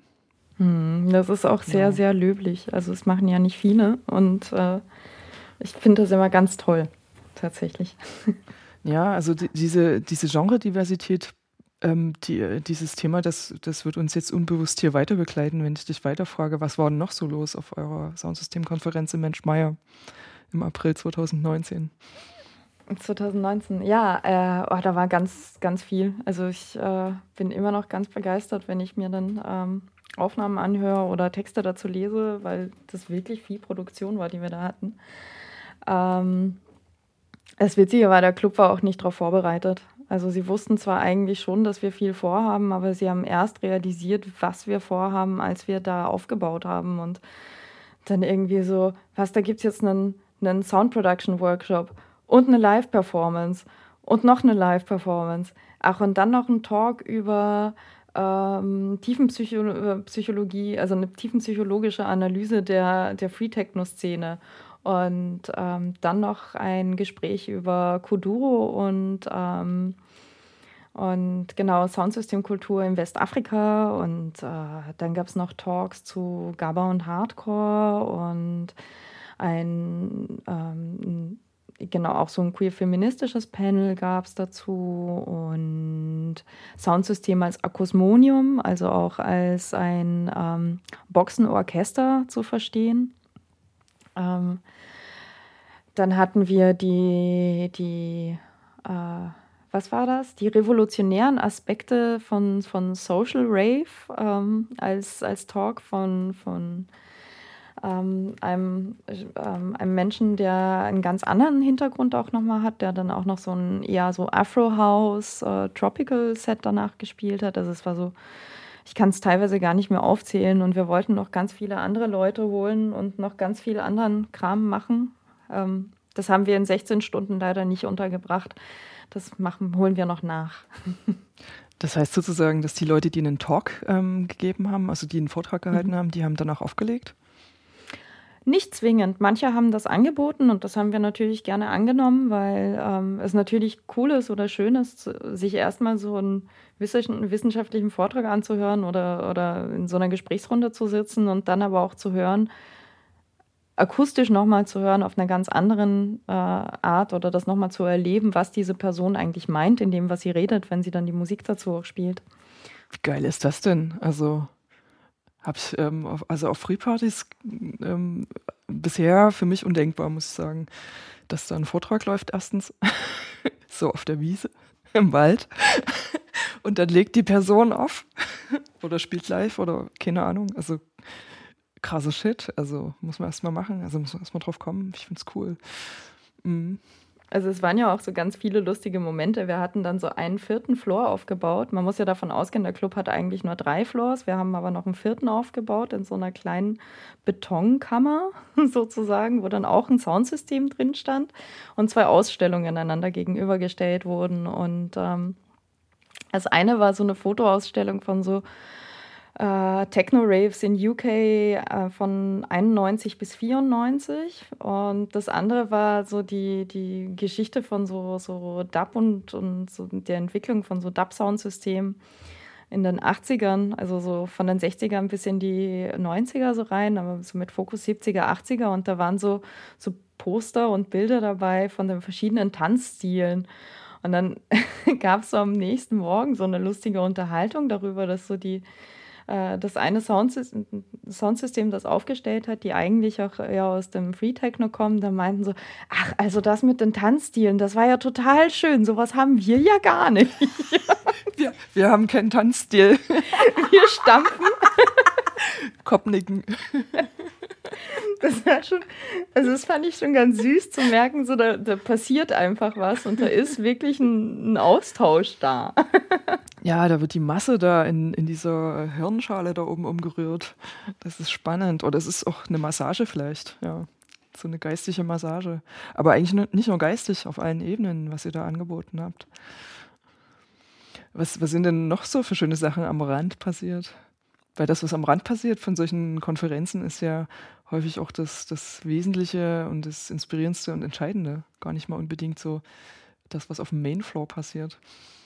Also ähm, ja, ich glaube, es waren wirklich so ganz viel eben diese, diese zwischenmenschlichen Komponenten. Also irgendwann saß ich mit im Backstage und äh, mit einem von den Hauptverantwortlichen für, für die Technik von, von einem Soundsystem. Und er meinte dann so, und währenddessen lief auf, auf, äh, auf deren Soundsystem halt so eine Dub-Session von, von zwei, also zwei Frauen haben da gerade gespielt und haben halt so ein sehr Roots-Dub-orientiertes Set gespielt und performt. Und er meinte dann erstmal hinten, als er sich kurz mal eine Pause gegönnt hat, so, boah, also eigentlich, ich kann diese Musik nicht ausstehen, aber die machen das echt verdammt gut. Also das ist richtig gut, was sie da machen. Und, und wenn die beiden Mädels kein Soundsystem haben, also ich stelle das denen jedes Mal auf, wenn die eins brauchen, ganz, ganz sicher. Und das war einfach schön zu merken, so, ah cool, da ist ja auch eben dieser, dieser Austausch da und umgekehrt dann irgendwie ähm, hatten wir auf einem Floor eine Lücke und dann meinte, dann meinte einer von, von den Leuten, der ähm, auch bei der Umsetzung von der Veranstaltung so mitgeholfen hat, meinte so, ach, ich habe im Auto noch ein paar Jungle-Platten, ich kann ja noch mal ein Jungle-Set spielen. So. Und dann gab es noch ein spontanes Jungle-Set dazu und äh, wiederum dann irgendwie Leute, die noch nie in ihrem Leben ähm, Speedcore und Hardcore gehört haben, dann auf einmal bei Spiriel im Set dann drin standen und irgendwie nicht wussten, was da gerade abgeht, aber total begeistert waren, weil das einfach so eine ganz andere physische Erfahrung war, wenn du halt immer nur maximal 140 BPM gewöhnt bist und dann auf einmal was ganz anderes um die Ohren gebrettert kriegst und es auch vielleicht nicht immer hören würdest, aber es einfach mal zu schätzen und zu wissen, so, ah, das ist aber schon cool, ähm, das war schon richtig gut und, und auch so, auch inhaltlich, also so die Gespräche, die danach kamen und auch so äh, lustige Situationen bei dem einen Vortrag, äh, bei dem es um diese Psychen, äh, tiefenpsychologische Analyse, dass ich das Wort rausbringe, auf die, die, äh, auf so Free Techno ähm, ging. Und dann gab es auch eben so eine, eine, Diskussionsrunde von zehn Minuten und da war so eine junge Frau dabei, die dann irgendwann meinte so, also ganz ehrlich, ist so schön und gut, aber wenn ich auf eine Party gehe, dann will ich einfach nur feiern und der Rest ist mir doch kackegal. also es war dann einfach auch so ein ehrliches, so ein ehrliches, so I want to rave und nichts anderes. Und das war dann einfach so, ja, cool. Also so, macht das. Deswegen gucken sich das andere Leute auch von einer anderen Perspektive an und das ist auch gut so. ja. Wow. Also es war viel Austausch und es war definitiv dieser Moment so, okay, es verwirrt die Leute, wenn sie sich bewegen müssen, aber es tut gut und sie tauschen sich aus. Habt ihr denn diese ganzen Sachen alle aufgenommen und ins Netz gestellt? Es gibt auf jeden Fall zu dem ganzen Programm ähm, Dokumentation, also schriftliche Dokumentation. Teilweise gibt es Aufzeichnungen, teilweise warten wir auf die Aufzeichnungen, die uns noch immer nicht geschickt wurden nach anderthalb Jahren. Ähm, so Sachen. Das ist halt Free Techno, also das ist äh, die Freiheit, die sich die Leute nehmen. Ne? Absolut. Also das, man, man, will ja auch niemanden nötigen. Was aber natürlich auch äh, super ist, ist, dass man die Leute ja auch gerne auch und öfter wieder bucht und auch wieder sehen kann und hören kann. Das ist auch richtig schön. Und es entstehen schon auch weitere ähm, Kooperationen und auch weitere Netzwerke daraus. Habt ihr denn im Menschmeier überall ähm, eigene Anlagen hingestellt oder habt ihr einfach die Sachen vom Club genommen, die da waren, bis auf diese eine Kammer, von der du schon erzählt hast? Ähm, wir hatten in der kleinen Kammer und auf ähm, dem sogenannten Theaterfloor ein Soundsystem aufgestellt, ähm, weil wir äh, der Überzeugung waren, auf einem Mainfloor, wenn da eine Function One steht, die auch eingestellt ist auf den Raum, dann ist es eigentlich unsinnig, da was anderes reinzustellen. Das ist auch einfach unnötiger Arbeitsaufwand.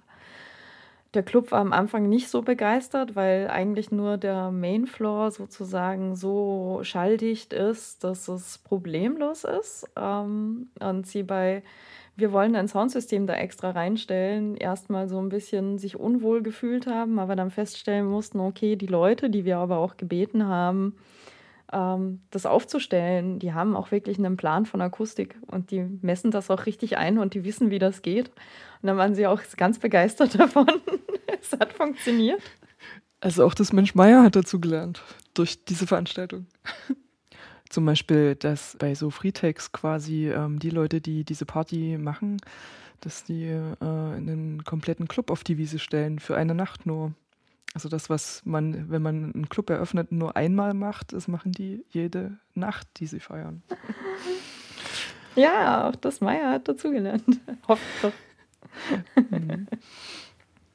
Okay, zu, zu dieser Soundsystemkonferenz kannst du wahrscheinlich ähm, noch ganz, ganz viel erzählen.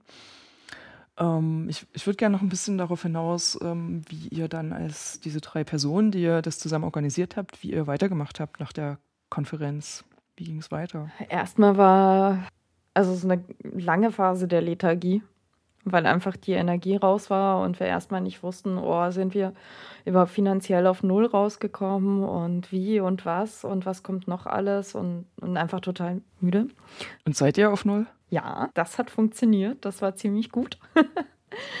ähm, also das war auf jeden Fall ganz schön krass so und, und hat auch ganz schön lange gedauert und vor allem war es einfach so fast ein Jahr lang irgendwie so viel Energie in was reinzustecken, wo man dann am Ende halt irgendwie so ein bisschen einen Schulterklopfer kriegt, aber dann lange nichts kam.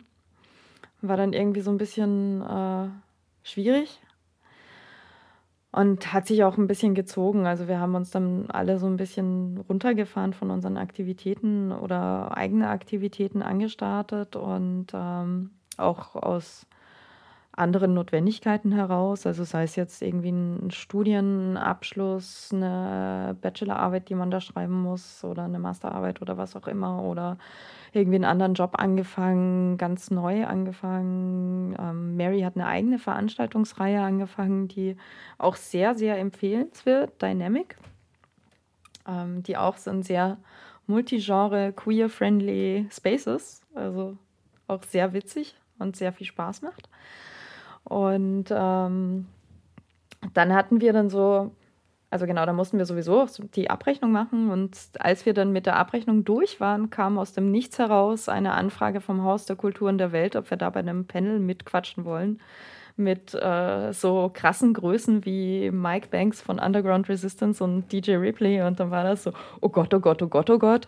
Das sind ja die Leute, von denen man nur in Büchern liest. Und auf einmal quatscht man mit denen beim Kaffee. Was machen wir denn jetzt? Also, ich glaube, ich glaub, das war so, so eins der äh, schönsten Ergebnisse, die dann im Folge daraus gekommen sind, weil wir nicht damit gerechnet haben. Wahnsinn. Das, das ist ja auf jeden Fall ein großes Maß an Anerkennung und es ist ein Erfolg. Also jetzt mal abgesehen davon, dass die Veranstaltung selbst auch ein Erfolg war, aber jetzt nochmal im Nachhinein, da kann man euch nur gratulieren. So. Und ist da irgendwas weiteres draus entstanden da bei eurem Panelbeitrag in diesem Haus der Kulturen der Welt? Na, der hat leider nicht stattgefunden, weil dann Corona dazwischen kam. Das war ganz schön ärgerlich. Hm. Also warten wir jetzt drauf. Was aber schon, also es ging ja schon weiter. Also wie gesagt, ähm, Mary macht hier ihre Veranstaltungsreihe und wir haben schon auch immer noch Lust und äh, das Interesse daran, weiter zusammenzuarbeiten, in welcher Form wir das machen sehen wir. Wir unterstützen uns gegenseitig auch immer bei den Veranstaltungen, nutzen die Facebook-Seite auch, um Promo zu machen weiterhin für unsere anderweitigen Projekte oder um auch die Netzwerke weiter zu bespielen, haben auch Kontakt zu den Künstlerinnen. Und ähm, was halt für mich persönlich in Folge daraus rausgekommen ist, war wirklich diesen akademischen Weg nochmal so ein bisschen zu vertiefen und damit mich an diversen Universitäten und Konferenzen zu bewerben und Vorträge zu halten. Und äh, also wäre eben, wie gesagt, dieses blöde 2020-Jahr und Covid nicht gewesen, dann hätte es auch einen Vortrag in Antwerpen gegeben an der Uni. Das wird nachgeholt im Oktober. Und auch das Panel im HKW wird ja auch nachgeholt. Und ähm, genau, dazu wird es auch weitere Sachen geben. Und das ist für die Universitäten jetzt nicht zu speziell das Thema. Also die kennen sozusagen diese, ich sag's, ich nenne es Subkultur, diese Subkultur des Free Techno. Also die ist denen jetzt nicht so fremd, dass die nicht daran forschen würden oder so. Ich weiß nicht, ob es, also ich, es kommt echt total drauf an. Also der, der Vorteil bei ähm, Populärmusikwissenschaftlerinnen ist, dass sie sich mit sehr abstrusen Themen beschäftigen. Ich glaube, es ist ja auch dieses Ding, dass ja Free Techno hat sich ja nicht selbst erfunden. Das ist auch eine Folge von ähm, Entwicklungen, die und ein Resultat aus einer Folge von Entwicklungen. Und wenn man das ein bisschen nachzeichnet und dem Ganzen ein bisschen äh, Wertschätzung gibt, dann kann das eigentlich nur ähm, dazu führen, dass andere Leute nicht immer das Rad neu erfinden müssen, sondern vielleicht einfach mit dem Rad ein bisschen weiterfahren können. Was sind eure Ut- Utopien? Hast du Utopien oder ihr? Utopien. Huh.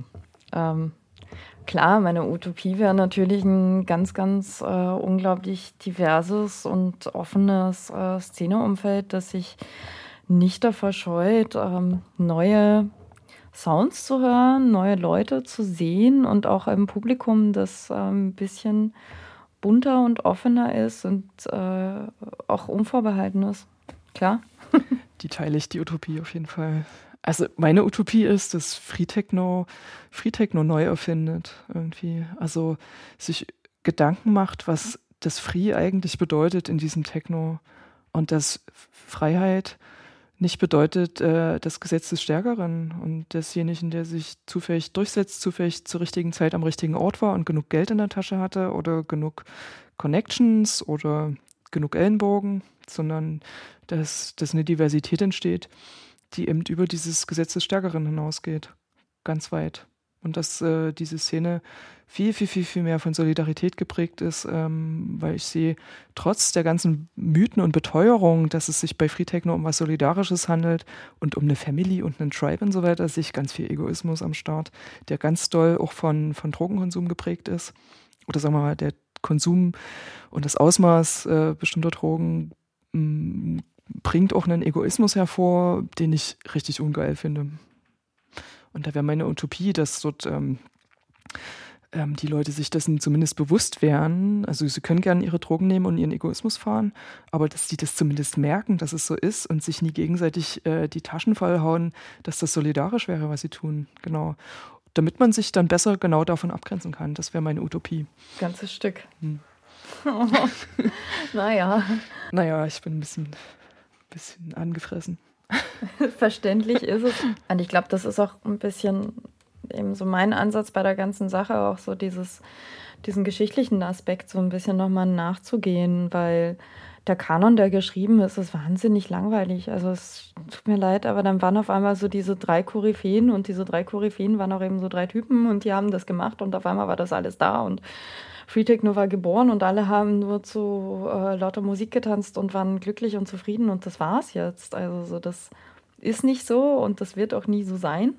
Und ähm, das geht ja sowohl für Dub als auch für Techno. Und ich glaube, das ist eben genau dieses Ding, dass man auch irgendwie auch wertschätzt. Das ist alles eine Entwicklung und das sind alles Leute, die sich gegenseitig Dinge gezeigt haben, zusammen Sachen gemacht haben, zusammen auch viel Blödsinn und Fehler gemacht haben. Und das kann man weiterentwickeln. Und nur wenn man diese Weiterentwicklung auch wertschätzt und eben diesen sozialen Aspekt mal in den Vordergrund rückt und sagt, okay, wir sind ja alle verschiedene Leute, die unterschiedliche Kapazitäten haben, dann kann man das auch irgendwie ein bisschen ähm, pushen und woanders hinbewegen. Aber man muss dafür einfach die Geschichte umschreiben. Genau. Also manchmal kommt mir das auch so vor, als äh, wäre das äh, Common Sense in der Free Techno-Szene, als hätte es äh, keinen davor gegeben, vorm Free Techno.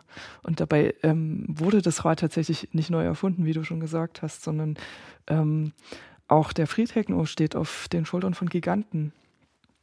Kann man nur so sagen. Ich kann noch eine andere, äh, noch einen anderen Aspekt von Utopie hinzufügen, auf jeden Fall, dass äh, also ähm, in, in der Hinsicht, dass man das Free von Free Techno noch weiter definiert oder noch weiter fasst, ähm, nämlich indem man ganz viele äh, Diskurse, die ähm, seit den 90ern entstanden sind und sich entwickelt haben, in den Free Techno mit einbezieht. Und damit meine ich nicht nur den feministischen Diskurs, das haben wir ja intensiv abgehandelt gerade, sondern auch Diskurse zu Datensicherheit zum Beispiel. Muss man auf jedem Technivel das Publikum abfilmen, was vor der Anlage steht und das dann bei YouTube reinstellen zum Beispiel? Ist so eine ganz wesentliche Frage. Und da gibt es ja noch viel, viel, viel mehr Gedanken dazu. Also es gibt ganz viele Ansätze, wo sich äh, Free Techno neu definieren könnte äh, und neue Einflüsse mit reinnehmen könnte von also Dinge, die ich noch gar nie ahne, zum Beispiel. Ja. ganz, ganz stark postkoloniale Kritik mit reinbeziehen. Das ist einfach auch so ein Ding. Also die Szene ist in Europa einfach sehr äh, homogen und hat auch intern aber auch ihre Konflikte. Und wenn man, ähm, also das ist ja auch genau dieses Ding, so ich kann mich Antifaschistin nennen, aber es bringt mir halt überhaupt nichts, wenn ich es halt irgendwie nicht auf die Kette kriege, dass ich auch eine Person in meinem Freundeskreis habe, die irgendwie nicht genauso aussieht und genauso spricht wie ich und das gleiche auf dem Teller hat. So. Das wird dann schwierig. Und Auf dem Plattenteller. auf dem Plattenteller auch. Ja, naja, klar. Wenn ich da nach Tschechien gucke, da sehe ich, äh, da gibt es zum Beispiel äh, ultra viele Roma-Leute. Und in der Free-Techno-Szene in Tschechien, da sehe ich vielleicht eine Handvoll, Ja. die dort aktiv sind. Und da finde ich ja zum Beispiel die äh, Kroatinnen ganz äh, witzig. Also in Kroatien fand ich das sehr interessant. Ähm, da hat man zwar auch so bestimmt genug Themen, die oder Problematiken aus postkolonialer oder feministischer Sicht. Aber was ich sehr spannend finde, ist, dass sie da halt irgendwie ähm, dadurch, dass, dass alternative Strukturen und autonome Strukturen ähm, super notwendig sind und, und viel kleiner ausfallen oft, sind die Leute aber auch wesentlich besser miteinander vernetzt, auch in den verschiedenen Ländern und auch ähm, viel stärker an, an andere linksautonome Strukturen angebunden und machen einfach sehr viel politische Arbeit, machen einfach sehr viel mehr Interaktion, haben wir überhaupt kein Problem damit, wenn sie jetzt ihre Anlage an irgendein Dorf für irgendeine Hochzeit irgendwie mal vermieten und da dann irgendwie auch mal so ein Balkanschlager draufläuft. Das gehört genauso dazu. Und das ist total cool. Ach Mensch, Eugenia, ich muss jetzt ein Machtwort sprechen. Respekt für das, was du machst. Es ist, wird mir jetzt, ähm, dadurch, dass wir so ein Interview gemacht haben, nochmal noch mal, ähm, so richtig konzentriert deutlich. Ne? Also stringent im Zusammenhang, klar, ähm, wie vielfältig du unterwegs bist und du es trotzdem schaffst, es irgendwie zu bündeln. So. Also anhand deiner persönlichen Interessen, das ist echt gut. Also Gratulation. Toll. Toll. Echt toll. Also ich freue mich übelst, dass ich dich kenne. So. Also danke, dass du mir da, also dass du auf mich zugekommen bist. Fetzt.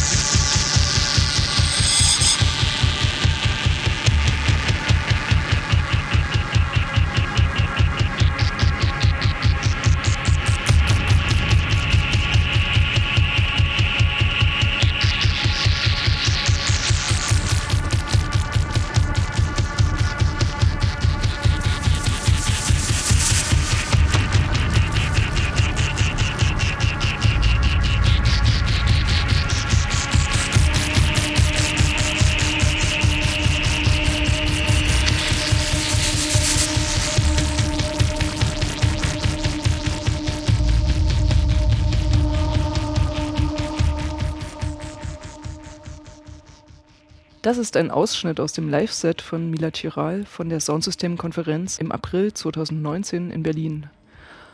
Und damit geht der achte Teil der Free Techno-Serie des Zerspiegel mit Kate Hobbs zu Ende. Außerdem war Musik von Loan, Rosalind und Alien Laser Baby zu hören. Auf der Website soundsystemcultureberlin.wordpress.com könnt ihr die Vorträge, DJ-Sets und Live-Sets der Soundsystem-Konferenz lesen und hören.